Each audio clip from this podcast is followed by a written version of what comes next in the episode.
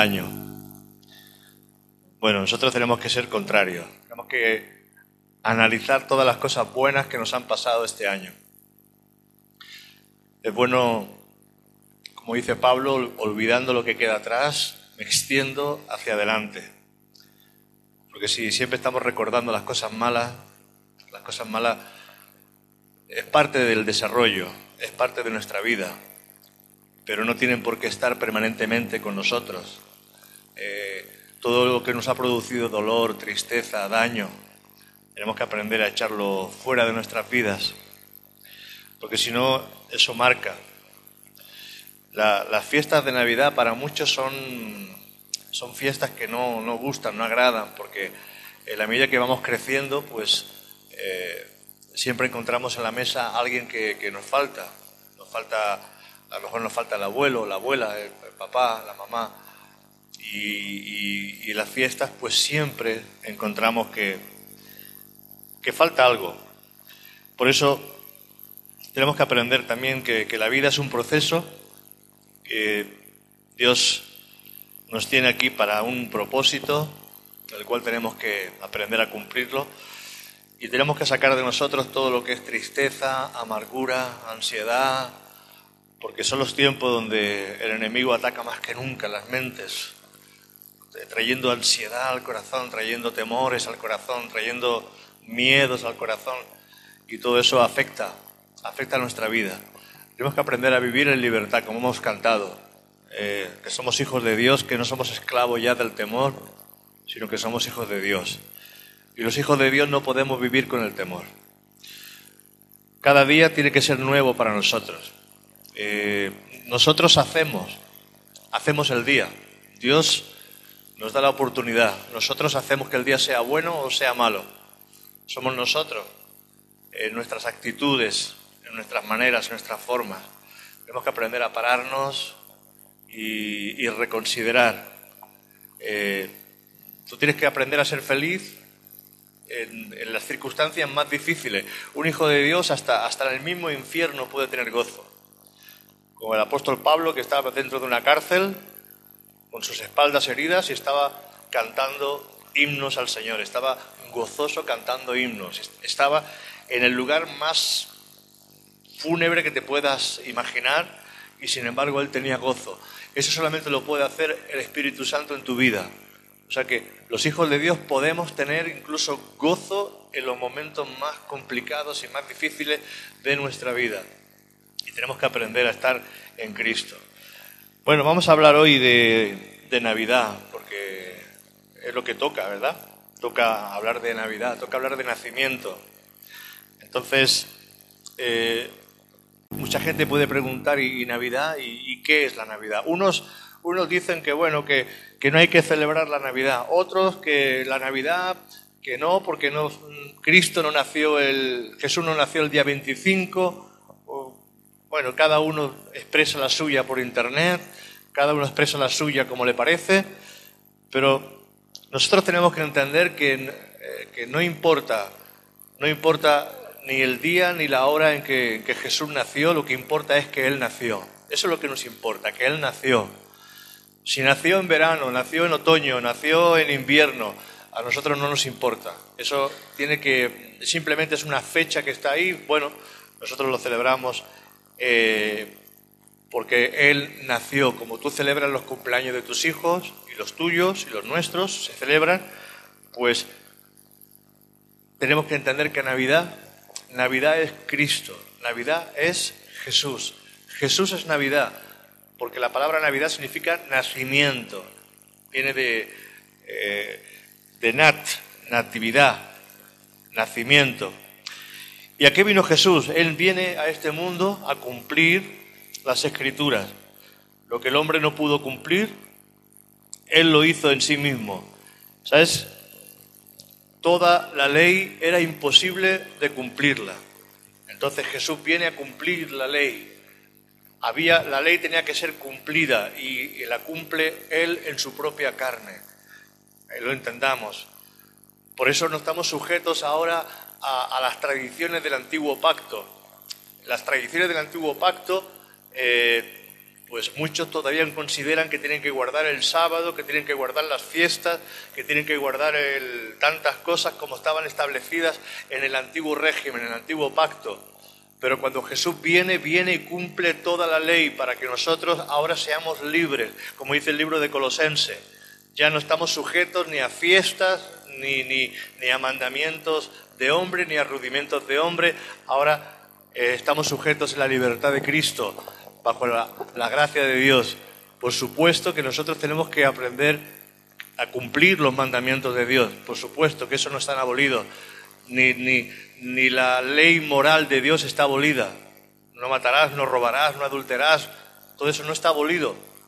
Pero en lo referente a, a agradar a Dios por medio de las fiestas y de los estatutos que eran simplemente para el pueblo de Israel, nosotros no, no nos guiamos por eso.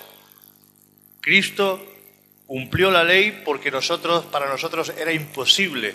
Y aquellos que dicen que hay que guardar el sábado, puede que guarden el sábado, pero ¿qué dice la palabra de Dios? Que si tú pecas en un punto, ya has pecado en todos. Quiere decir que tú puedes guardar el sábado y pecar en, otra, en otro punto. Por lo tanto, te condenas. El único que puede traernos salvación, el único que puede traer a nuestra vida salvación es Jesucristo. Amén. Él es el único.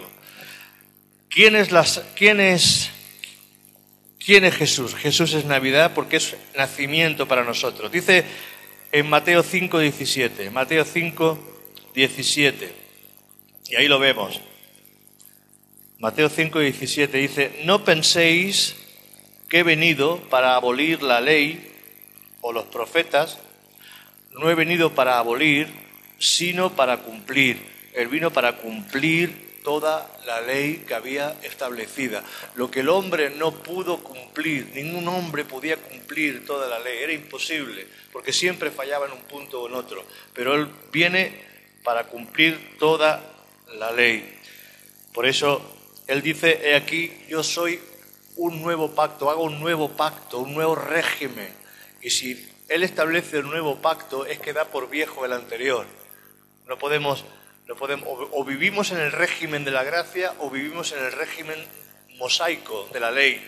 Nosotros tenemos que vivir en el régimen de Jesucristo, en el régimen que nos trae agradecimiento a nuestro corazón. Mirad, cuando Cristo nació, cuando Cristo nació, dice que lo pusieron en un pesebre, que lo pusieron en un pesebre. Esto tiene un significado que seguramente desconocíais. Y os voy a explicar qué significa ese pesebre. Belén era famoso, o era famosa en aquel tiempo, porque de allí salían los mejores corderos. Y nosotros sabemos que cuando el, el pueblo de Israel pecaba, tenían que coger un cordero sin defecto, un cordero blanco, limpio, no podía tener mancha, tenía que ser puro al 100%. Y de Belén salían los mejores corderos y de allí se exportaban para hacer el sacrificio por los pecados, sin defecto. Y cuando nacía uno de estos corderos, se cogía, se envolvía, se envolvía en tela, se envolvía, para que no se le tocara ni se le manchara, y se le ponía en un pesebre. Ese pesebre era como un muro cuadrado para que los otros animales no tocaran al, al, cordero que había nacido. Porque si lo tocaban podían morderle, podían hacerle daño y podían mancharlo. Por lo tanto, lo ponían en un lugar llamado el pesebre para protegerlo. Ese era el cordero que iba a ser luego ofrecido en holocausto por el pecado del hombre. Por eso el ángel le dice a los pastores, encontraréis a Jesús envuelto en un pesebre. Y los pastores, que eran judíos, ellos estaban acostumbrados a escoger los mejores corderos, ellos entendieron que ese era el Cordero de Dios, porque estaba puesto en ese pesebre, como ponían ellos los corderos, para reservarlo para el sacrificio del templo. O sea que ellos lo entendieron muy rápido. Mira, Lucas 2, del 8 al 18, aquí lo vamos a leer. Lucas 8, Lucas 2, del 8 al 12. Lucas 2, del 12 al 8. Dice, había pastores en la misma región que velaban y guardaban las vigilias de la noche sobre su rebaño. Y aquí se les presentó un ángel del Señor, y la gloria del Señor los rodeó de resplandor, y tuvieron gran temor. Pero el ángel les dijo, no temáis, porque he aquí os doy nuevas de gran gozo, que será para todo el pueblo, que os ha nacido hoy en la ciudad de David, un Salvador que es el Cristo, el Señor. Esto os servirá de señal. Fijaros, esto os servirá de señal. Hallaréis al niño envuelto en pañales, acostado en un pesebre. Es lo que los pastores hacían con el cordero blanco, sin mancha, que era específicamente preparado para el sacrificio. Y los pastores entendieron, este es el cordero que Dios ha preparado para salvación a este mundo. Para eso vino Jesús. Jesús vino para ofrecerse por nosotros y por nuestros pecados. El verbo, el verbo se hace carne para cumplir los propósitos de Dios. ¿Y ahora qué pasa? Que cuando Él viene a nuestras vidas, Él se encarna también en nosotros. Al igual que cuando la Virgen María trae a Jesús y lo trae en carne, en una manifestación a través del Espíritu Santo, lo que el Espíritu Santo hace es engendrar a Cristo en nuestro interior por medio de su Espíritu y por medio de la palabra, y nosotros tenemos que ser los ministradores, administradores de Cristo. ¿Qué quiere decir? Que Él se hizo carne y Él hizo los propósitos del Padre. Él ahora nace en nosotros para que nosotros también podamos ejercer y hacer los propósitos de Dios. Por eso Él, sigue, él se sigue encarnando y Él sigue naciendo, Él sigue naciendo en cada creyente. Por eso le dijo el Señor a, a, aquel profeta Nicodemo, aquel príncipe religioso Nicodemo, te es necesario nacer de nuevo. O sea que cuando tú naces de nuevo, Jesús nace en tu vida. Eso se llama Navidad. Esa es la verdadera Navidad. La verdadera Navidad vino en cada uno de nosotros cuando Él nace en nuestro corazón. Y Navidad es siempre un nacimiento. Mira, Juan 1, Juan 1, 9, de 9 al 13. Juan 1 del 9 al 13 dice, y aquella luz verdadera que alumbra a todo hombre, venía a este mundo. En el mundo estaba y el mundo fue por él hecho, pero el mundo no le conoció. A lo suyo vino y los suyos no le recibieron. Mas a todos los que le recibieron, los que creen en su nombre, les dio potestad de ser hechos hijos de Dios los cuales no son engendrados de sangre, ni de voluntad de carne, ni de voluntad de varón, sino de Dios. O sea que nosotros también engendremos, igual que la Virgen María engendró por el Espíritu Santo, nosotros también hemos engendrado por el Espíritu Santo a Cristo, a Jesús en nuestra vida. Ahora, el verbo, el verbo se tiene que hacer carne, en la medida que nosotros vamos conociendo, porque la iglesia es la escuela, donde eh, al igual que los niños van a la escuela para aprender y se van formando, en diversas etapas van formándose empiezan a, aprender a leer, a aprender a escribir, aprenden eh, historia, aprenden matemáticas, aprenden lengua, aprenden un montón de, conceptos y así se van formando. La iglesia es donde nosotros nos formamos y Cristo se va formando por medio de la palabra y la palabra tiene que irse encarnando. Por eso dice la palabra de Dios que la fe sin obra está muerta. Si nosotros simplemente estamos entrando en su conocimiento, pero no ejercemos lo que estamos aprendiendo, la palabra en nosotros está muerta. Por eso dice, dice Santiago que la fe sin las obras está muerta. O sea que Cristo se ha encarnado en cada uno de nosotros a través de su palabra para que nosotros pongamos en marcha su palabra a través de nuestras vidas. Cuando tú le estás hablando a alguien, cuando tú amas a alguien, cuando tú perdonas a alguien, cuando tú estás orando al Padre, cuando tú estás haciendo su labor, cuando tú estás ejerciendo la labor, estás, estás haciendo la obra de Cristo en la tierra. Qué importante que esto lo podamos entender. Dice el verso 14, y aquel verbo fue hecho carne y habitó entre nosotros y vimos su gloria, gloria como del unigénito del Padre, lleno de gracia y de verdad.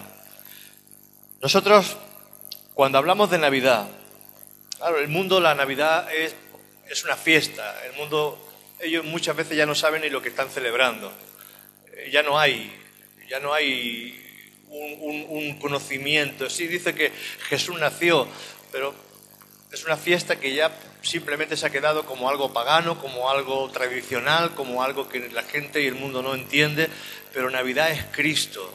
La Navidad es el nacimiento de Cristo en tu vida, el nacimiento de Jesús en tu corazón, el nacimiento de que tú necesitas. Si el mundo supiera que, le es necesario nacer de nuevo, si el mundo supiera que hay una Navidad para cada uno de aquellos que aún no conocen a Cristo, hay una verdadera Navidad para este mundo. Este mundo celebra la Navidad, pero Cristo no entra en el corazón de ellos. O sea, celebra la Navidad sin Cristo.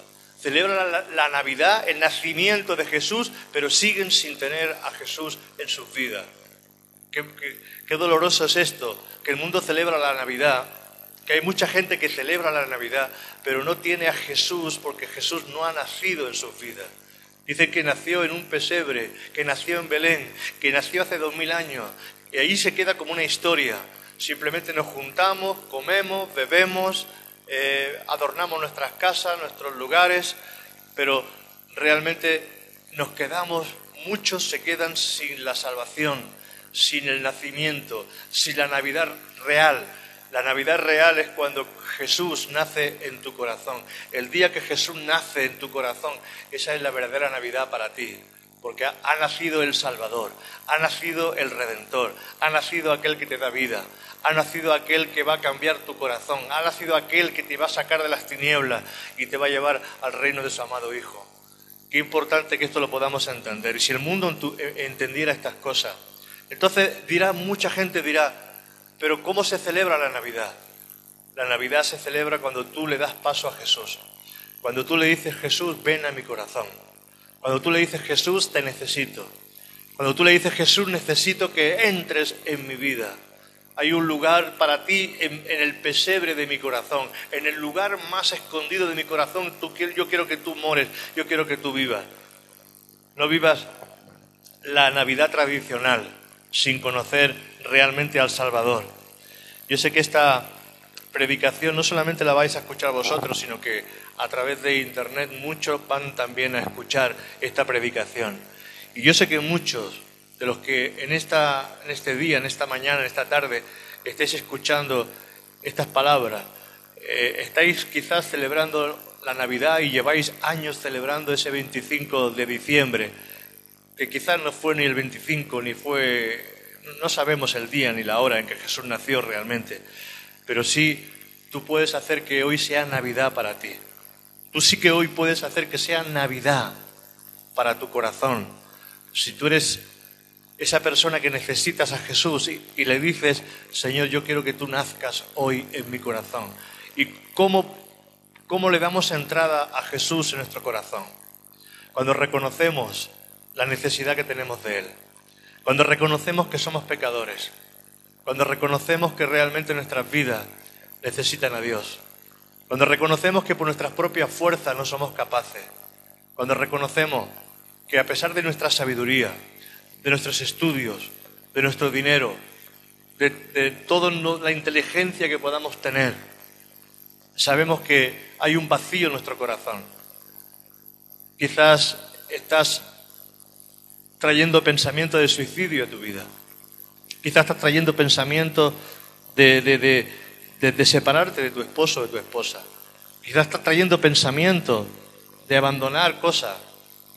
Pero todo esto lo has hecho porque aún no conoces al Salvador.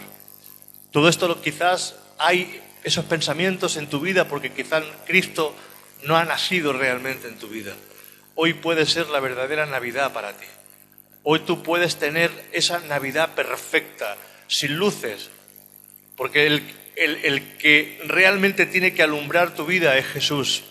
Podemos poner luces, podemos poner velas, podemos poner muchas guirnaldas, muchas bolitas, muchos arbolitos, muchas cosas, y Jesús no está realmente en nuestra vida. ¿De qué sirve que tengamos el Belén en casa? ¿De qué sirve que tengamos quizás el conocimiento de que Jesús nació un día hace dos mil y tantos años en Belén y todavía Jesús no ha nacido en tu vida? Lo más importante es que Jesús nazca en tu corazón. Si tú quieres que Jesús nazca en tu corazón, solo tienes que confesar con tu boca. Dice la palabra que si confesamos con nuestra boca y creemos en nuestro corazón de que Jesucristo es el Señor, seremos salvos. Solamente ahí donde estás tienes que pedirle al Señor, Señor Jesús, te necesito. Yo quiero que tú entres en mi vida. Yo quiero que tú nazcas en mi vida. Necesito de ti. Perdóname, Señor, porque hasta hoy he vivido de espaldas a ti. Esto no se trata de religión. La religión te da una mano de pintura, pero tú sigues estando mal por dentro. La religión te pone un traje religioso, pero tú sigues estando mal en tu corazón. La religión quiere simplemente transformar tu, exterior. Jesús quiere transformar tu corazón. Él quiere transformar el interior, porque es donde Él vive. Él no vive en, la parte física que nosotros podamos ver. Él vive en hombres en mujeres, en niños, en ancianos que lo necesitan. Él no viene allí donde le rechazan, porque Él rechaza a los soberbios pero dice la palabra que le da gracia a los humildes. Cuando una persona reconoce realmente que está errando, que, que su camino no es el camino correcto, entonces empieza realmente el camino para encontrarse con Jesús. Jesús dice, yo soy la puerta, todo aquel que por mí entrare será salvo. Él es la puerta, no hay otra puerta. Todas las demás puertas son puertas religiosas, todas las demás puertas son puertas hechas por el hombre, pero todo aquel que entra por otro sitio, dice la palabra, es un ladrón y un salteador. Pero el que entra por la puerta, dice, es el, realmente el que conoce a Dios. Y Jesús dice, yo soy la puerta. Todo el que por mí entrare será salvo. Qué importante. Esa es la verdadera Navidad. Navidad es el nacimiento, nacimiento de Jesús. Cada vez que Cristo, por medio de su Espíritu, nace en una persona, se encarna la imagen de Dios en el creyente. Y la palabra como el alfarero, como el barro, hace de nosotros una vasija nueva. Cada vez que Cristo, por medio de su Espíritu, nace en una persona, se encarna la imagen de Dios en el creyente. Porque Jesús dice en el libro de Génesis que Él hizo al hombre y a la mujer conforme a su semejanza, conforme a su imagen. Y esa imagen no es una imagen física, es una imagen espiritual, es una imagen moral, es una imagen que no es la imagen que tú te has imaginado, no, no, es una imagen a nivel interior de cómo es Dios, de cómo es el corazón de Dios. Esa, es la imagen real. Pero cuando viene el diablo, transforma esa imagen y lo que hace es romper la imagen de Dios dentro de ti y la destruye por medio del pecado. Porque dice que el pecado lo que hace es destruirlo todo. El pecado no viene a, arreglar las cosas, viene a estropear todas las cosas que Dios hizo. Por eso todo lo bueno que Dios hizo, el pecado lo destruye. Y cuando Cristo entra en el corazón, otra vez la imagen de Dios empieza a recomponerse en, dentro de nosotros. Cristo viene trayendo la imagen de Dios, la imagen del Padre, cada vez que nosotros le le recibimos en nuestro corazón. Eso es importante que lo entendamos. Así que ese, ese hombre nuevo se ha, se ha formado o Dios lo forma, como el alfarero forma la vasija, así también Dios ha formado cosas nuevas en nosotros cuando nosotros nos entregamos a Él.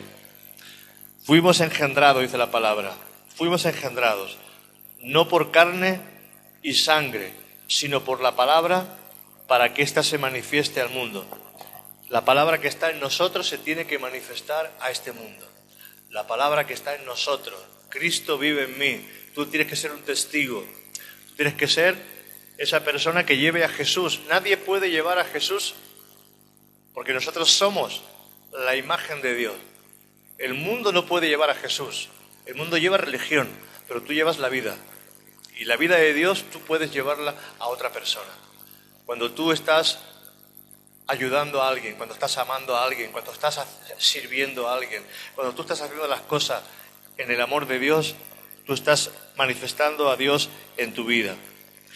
Juan 1.13 dice, los cuales no son engendrados de sangre, los cuales no son engendrados de sangre, ni de voluntad de carne, ni de voluntad de varón, sino de Dios, engendrados de Dios. Por eso somos hijos de Dios, porque el Espíritu Santo ha puesto a Jesús en nosotros y nos ha hecho participantes, participantes de lo celestial.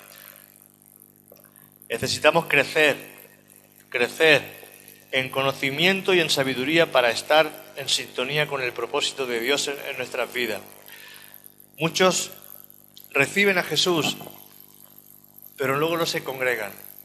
Muchos reciben a Jesús en sus vidas, pero no crecen en conocimiento.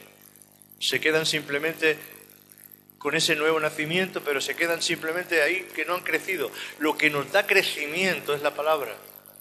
Lo que nos da crecimiento es Jesús. Porque Jesús es la palabra y la palabra es Jesús. Y en la medida que nosotros vamos entendiendo, comprendiendo y vamos edificándonos, así como un edificio va creciendo, ¿te has fijado? Quizás cerquita de tu casa están construyendo quizás algún edificio y tú ves que al principio todo es sacar tierra, todo es hacer cimiento, todo es levantar muros, luego empiezan las paredes y tú empiezas a ver por poco a poco el edificio hasta que lo ves acabado y ves que hay gente dentro. Esto es edificar. Y nosotros cuando venimos a la iglesia lo que estamos es edificando a Cristo en nuestra vida. Por eso dice la palabra, no dejéis de congregaros, como algunos tienen por costumbre. ¿Habéis visto algún edificio a medias? Edificios que se han quedado a medias. Edificios que por causa quizás de la crisis económica, aquí, justamente aquí en la avenida Barcelona, hay un edificio que está a media desde hace muchos años. Se quedó sin presupuesto y se quedó simplemente en los muros y se quedó a media. Así hay creyentes que no han edificado sus vidas. Creyentes que no han edificado porque no se han congregado, porque no han estudiado, porque no han hecho que Cristo se desarrolle dentro de sus vidas.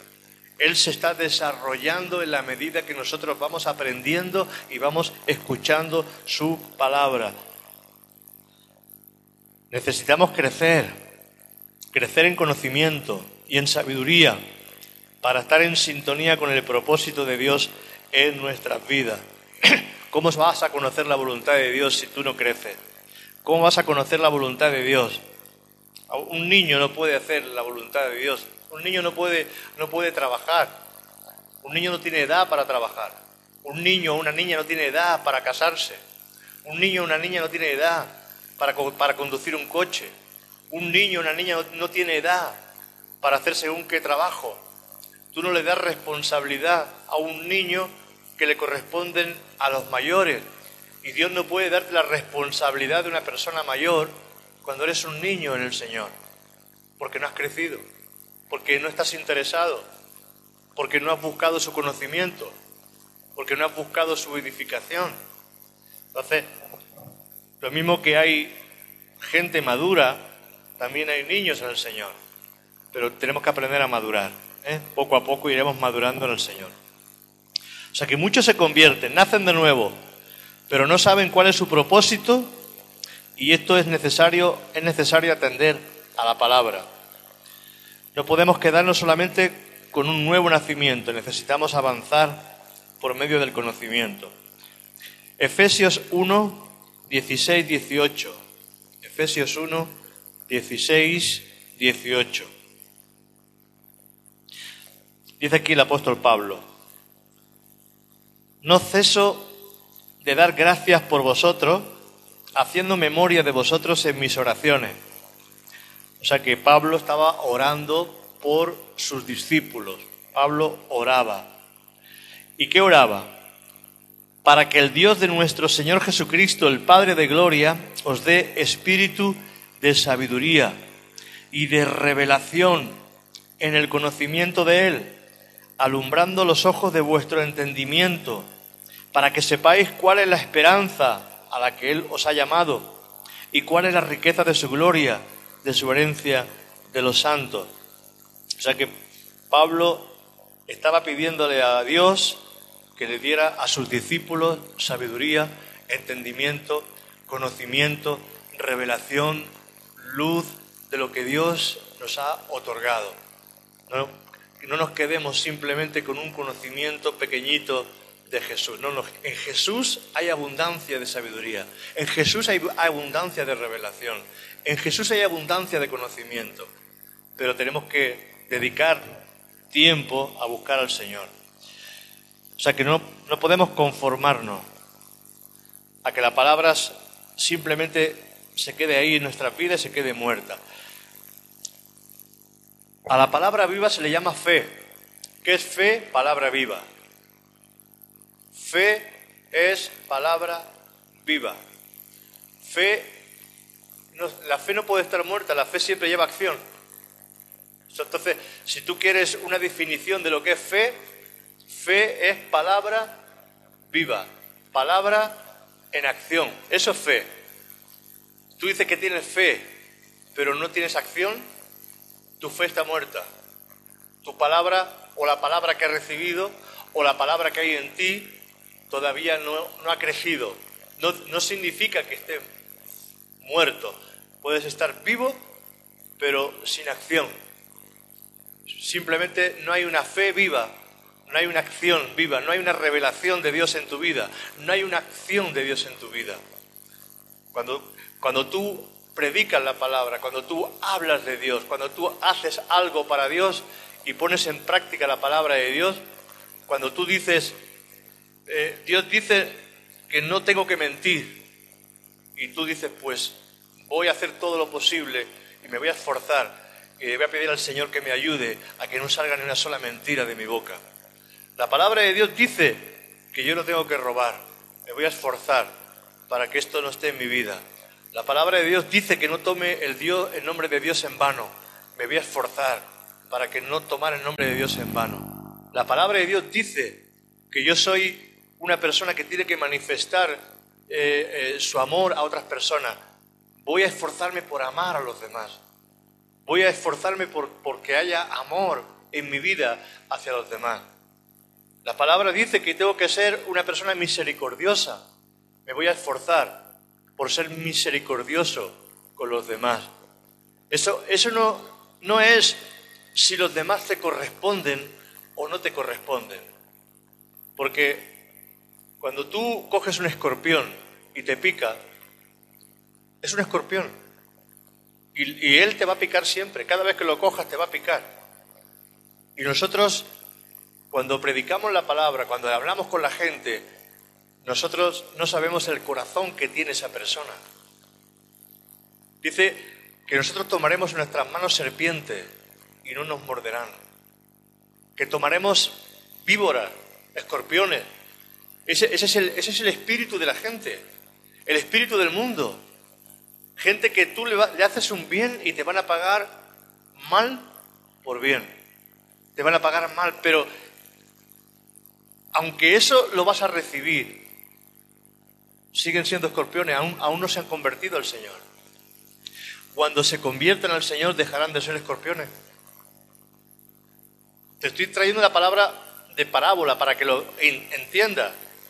Hay gente que su espíritu son espíritus peleones, gente que desconfiada, gente que te hacen daño con la lengua, gente que, que, dentro de ellos no, no, no, no tiene el amor de Dios porque no lo han recibido, porque no sabemos su vida y en el mundo hay de todo.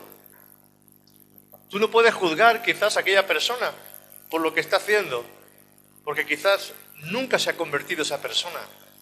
Quizás viene de padres que son borrachos, quizás han sido abusados, quizás han sido personas que han tenido experiencia, que han visto, han visto, yo que sé, han vivido en lugares donde han tenido mucha violencia. Y esos son traumas que están en el corazón de las personas. Y, tú cuando te acercas a esas personas para hablarles del amor de Dios, te rechazan al principio. Pero tú estás haciendo la labor de Dios. Estás haciendo la labor de Jesús. Estás haciendo lo que tienes que hacer. Pero mucha gente, como no está suficientemente preparada en el Señor, cuando después de entregar amor reciben un rechazo, acaban diciendo, pues así me lo pagan, así me lo pagan. No, aunque te lo paguen por mal, dice la palabra, no paguéis mal por mal. Aunque te lo paguen por mal, tú estás haciendo lo que Dios te ha dicho que tienes que hacer, es amar. Porque muchas veces nos cansamos, como dice la palabra, no os canséis de hacer el bien, porque a su tiempo segaremos lo que hemos sembrado. Hay personas que tardan más, otros tardan menos.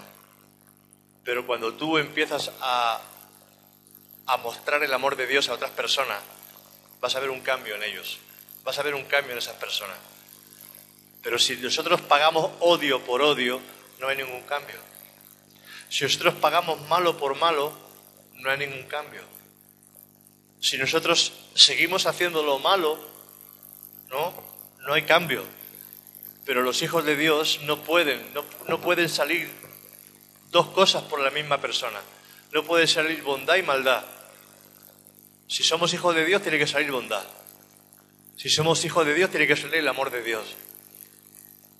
Pero esto sale en la medida que vamos creciendo. El, niño, el niño no tiene todavía ese conocimiento. El niño no tiene ese crecimiento. El niño sigue pagando mal por mal. El niño sigue, sigue ojo por ojo, diente por diente. El niño vive todavía en el régimen de, de venganza. Por eso, que, por eso que tenemos que entender estas cosas. La palabra viva se llama fe. La palabra viva, la palabra real se llama fe. Y por medio de las obras, el mundo sabe, por nuestras obras, por nuestras obras, las buenas obras, el mundo sabrá que Dios es real. Dios, el mundo no puede ver a Dios, porque Dios es espíritu, lo ve a través de nosotros. El mundo ve a Dios a través de nuestras obras. El mundo ve a Dios a través de nuestras buenas obras. Por eso dice que tenemos que hacer buenas obras para que el mundo pueda conocer a Dios. El mundo conoce a Dios a través de tus obras, a través de tu palabra, a través de nuestras acciones, a través de nuestra forma de ser. Porque dice, dice el apóstol Pablo que nosotros somos la Biblia andante. Eso dice el apóstol Pablo. Dice, vosotros sois cartas escritas en nuestros corazones. Hay gente que la única Biblia que va a conocer eres tú y yo. Esa es la única Biblia que va a conocer. Y si tú le dices que eres de Dios, que tú le dices que tú eres cristiano, que tú eres cristiana, y tú tratas mal a esa persona, y tú gritas, tú chillas, tú haces venganza, odias, estás manifestando algo que no es real, porque Dios no es así. Y el mundo tiene que ver a Dios en nosotros. Por eso dice, vosotros sois la luz del mundo. Vosotros sois la luz del mundo. El mundo verá luz a través de nosotros. El mundo vive en oscuridad. Pero cuando hay un hijo de Dios que tiene luz, el mundo verá luz a través de cada uno de nosotros. Qué bueno. Tenemos que ser luz en el mundo.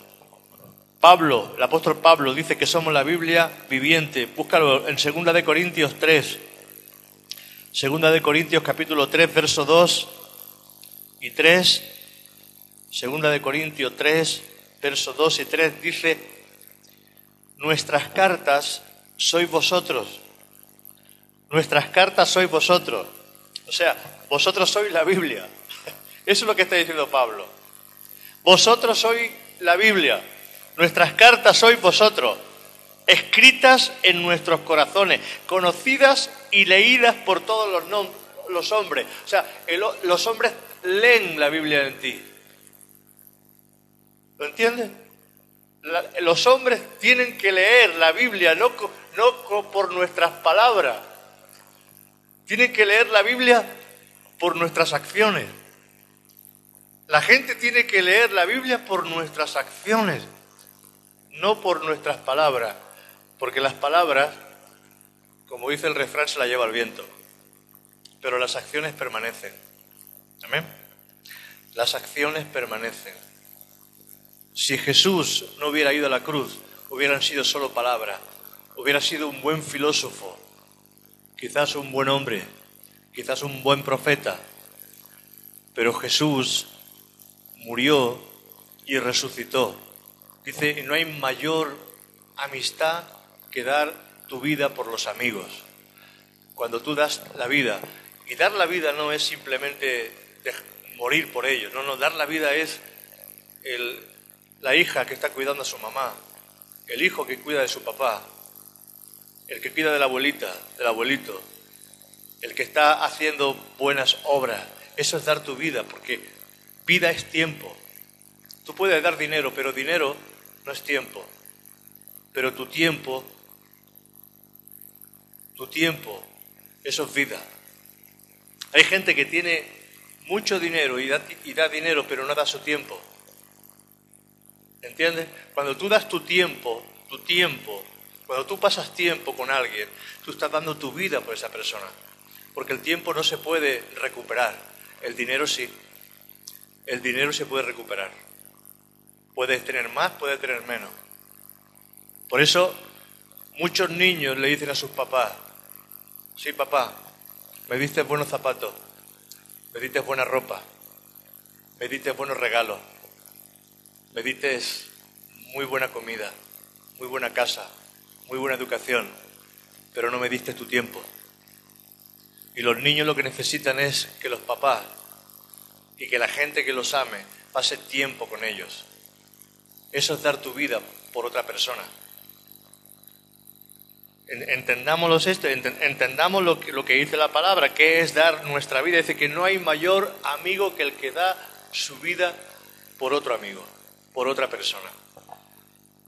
Vuestras cartas sois vosotros, escritas en nuestros corazones, conocidas y leídas por todos los nombres, siendo manifiesto que sois cartas de Cristo, expedidas por nosotros, escrita no con tinta, sino con el Espíritu del Dios vivo, no en tablas de piedra, sino en, las tablas de carne del corazón, las tablas de piedra, qué duras eran, ¿verdad? Pero cuando Dios escribe en el corazón, qué diferente es cuando Dios escribe en tu corazón. Y el apóstol Pablo, el Pedro, también lo expresa. En primera de Pedro 3, verso 15, primera de Pedro 3, verso 15 al 16,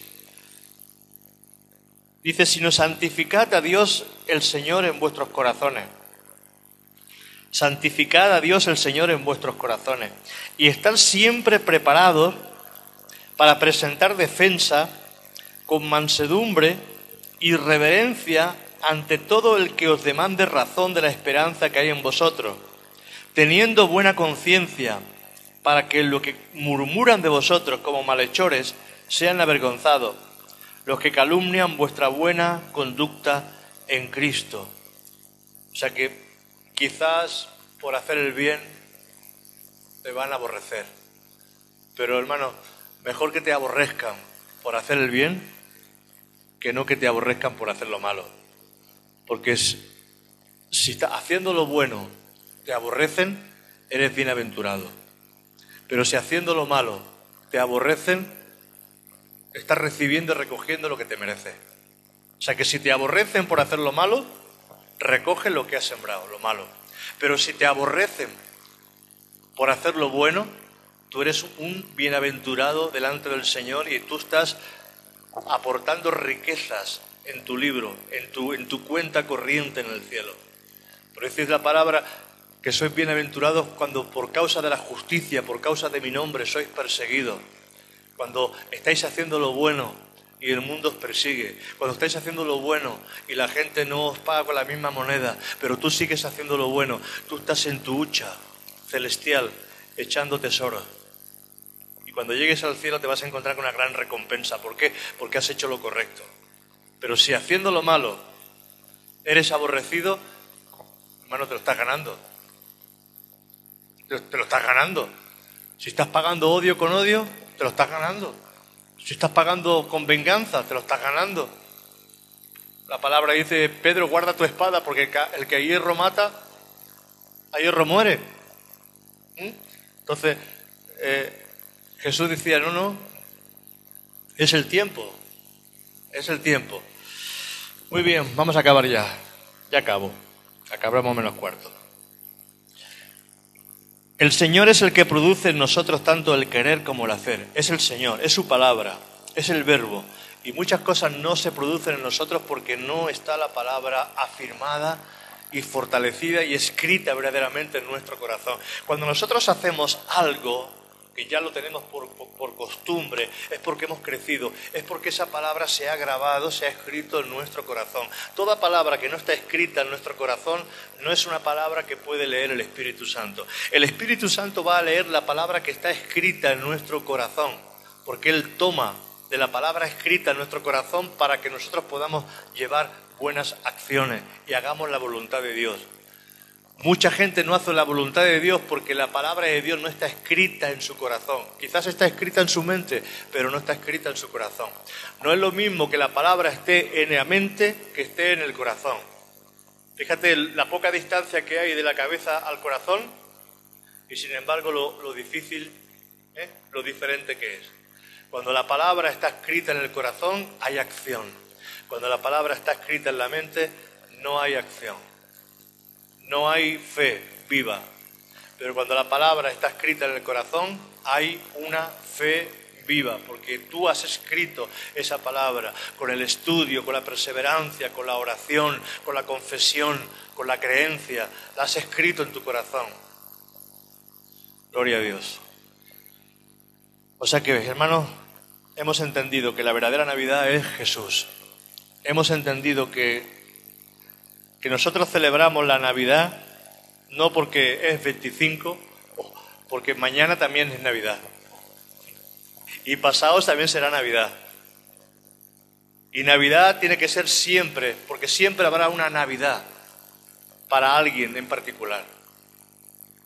Hay gente que hoy, quizás en esta mañana, a través de estas palabras, van a nacer para Jesús.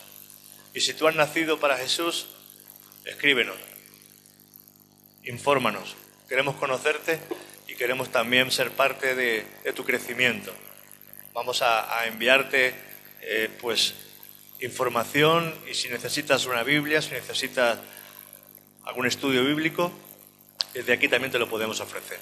O sea que acabamos esta mañana dándole gracias al Señor y bendecimos a los hermanos que a través de la red y los que han estado presentes, pues seguimos hacia adelante en el nombre de